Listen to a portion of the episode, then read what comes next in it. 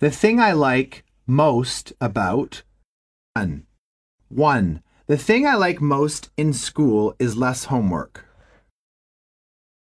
2. The thing I don't like about living in this neighborhood is the noise. 3.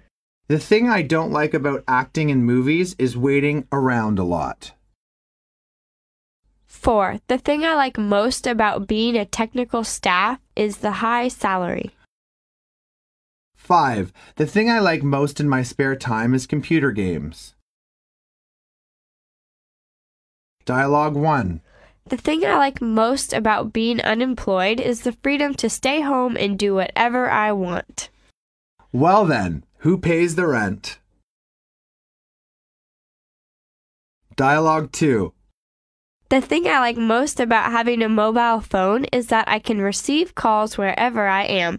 It's really a good investment. You should buy one too.